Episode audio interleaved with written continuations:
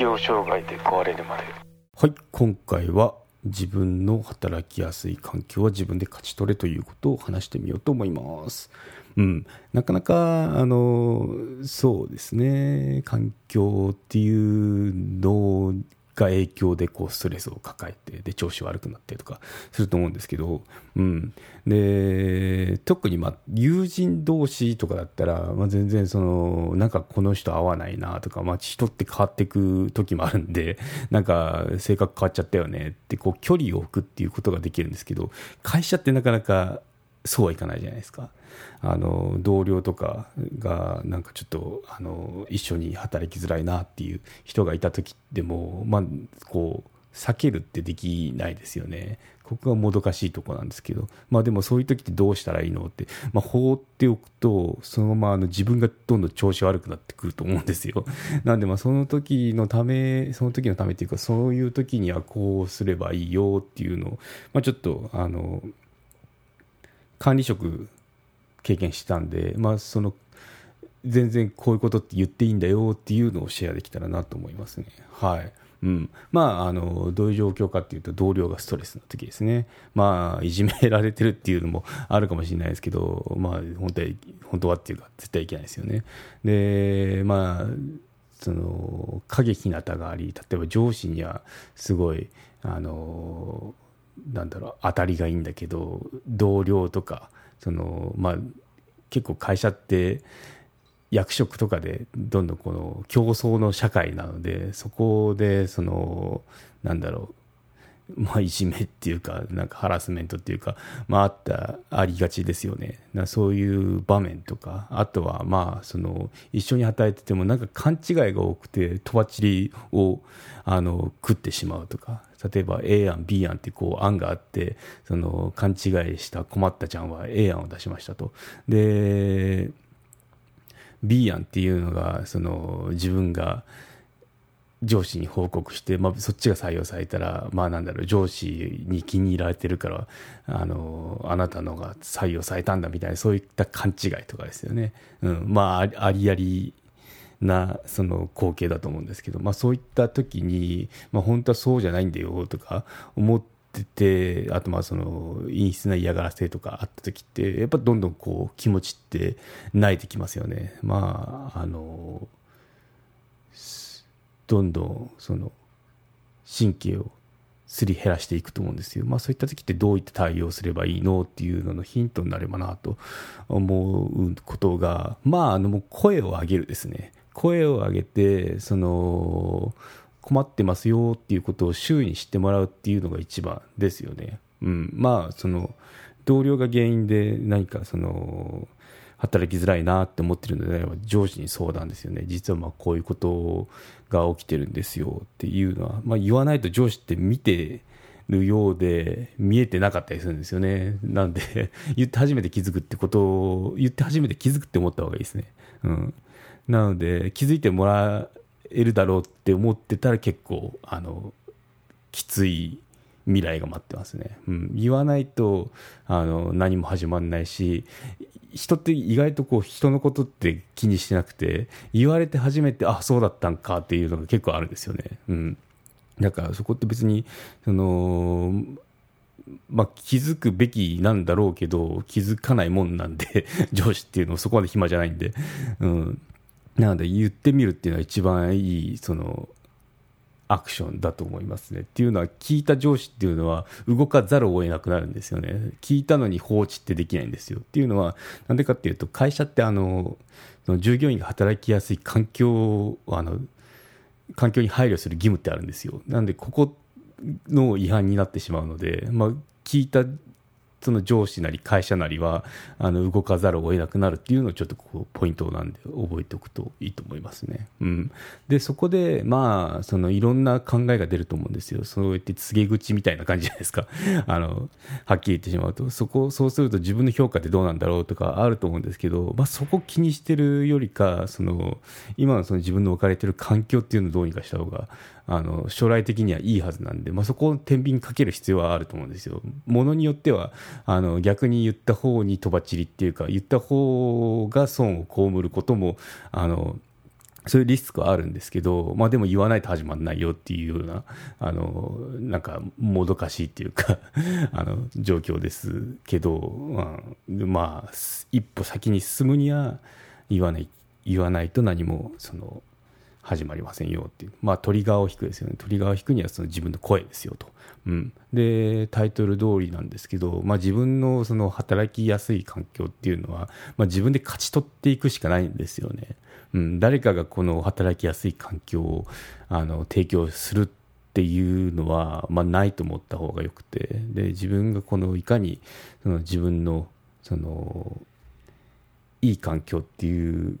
のに近づけるかっていうのは自分のアクション次第なんで、まあ、そこでもしその同僚と一緒に働きづらいなっていう同僚がいるんであればあの声を上げてその調整するしてもらうっていうのがあの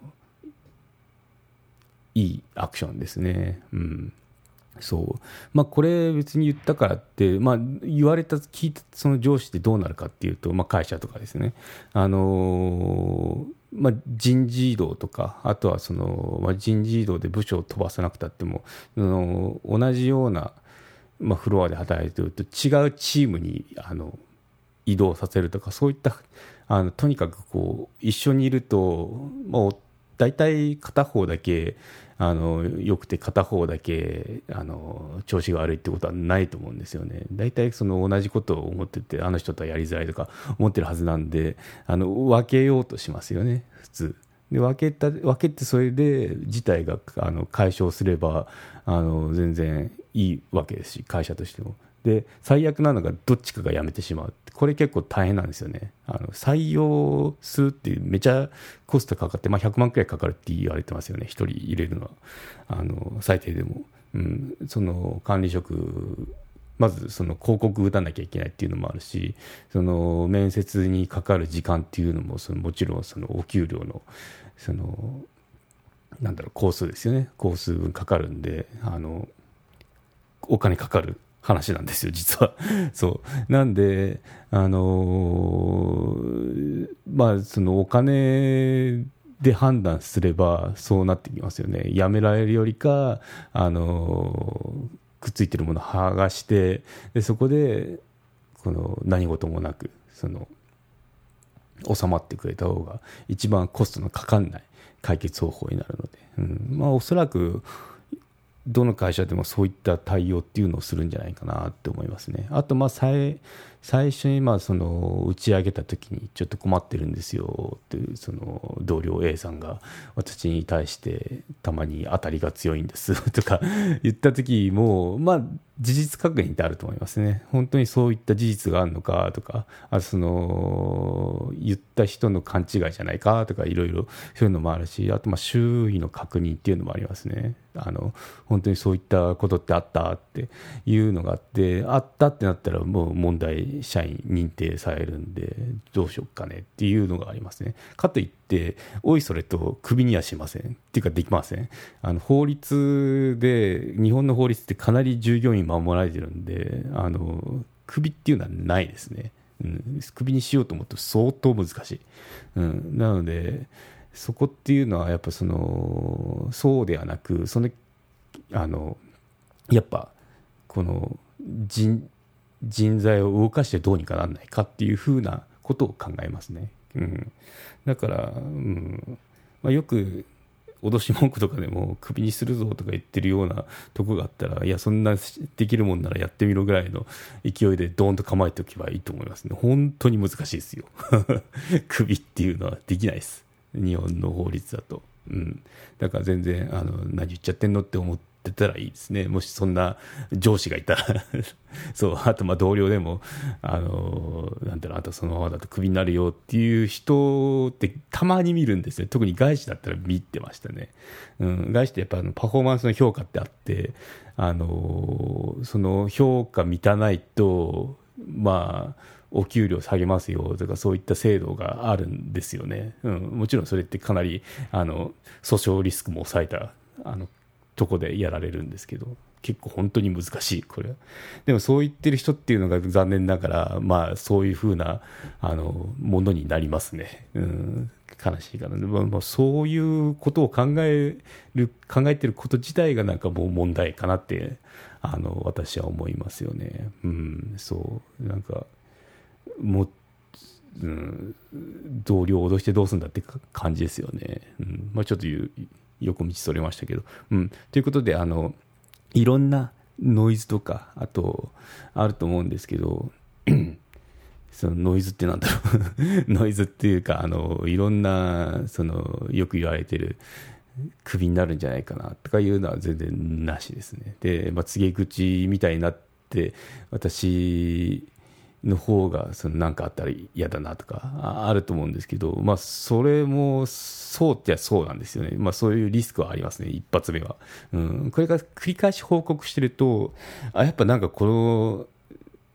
とこって問題があるんだなっていうふうになるんで、まず一発目は言わないといけないですね。で、最初は、その、あ、そうですか、って、まあ、様子見で時間延ばされたって、またなんか同じようなことで悩んでるんであれば、こう、繰り返し言い続けるっていうのが一番効くかな。うん。そう、まず声を上げるっていうのと、まあ、声を上げてもすぐに動けるもんでもないので、慎重にならなきゃいけない話なんで、だからもうそれくらいはもうきつこく繰り返していくっていうのが、あの大事ですね、まあ、その間にいろいろ周囲の聞き込みとかあの会社とか上司やるんで、まあ、そこで、うん、やっぱなんかおかしいんだなっていうのがあの証明されれば自分は無傷でその相手が、まあ、なんだろうチーム変えられたり人事異動でどっか行くとかそういった対応になってくると思うんで、うん、まあ時間はかかるんですけどその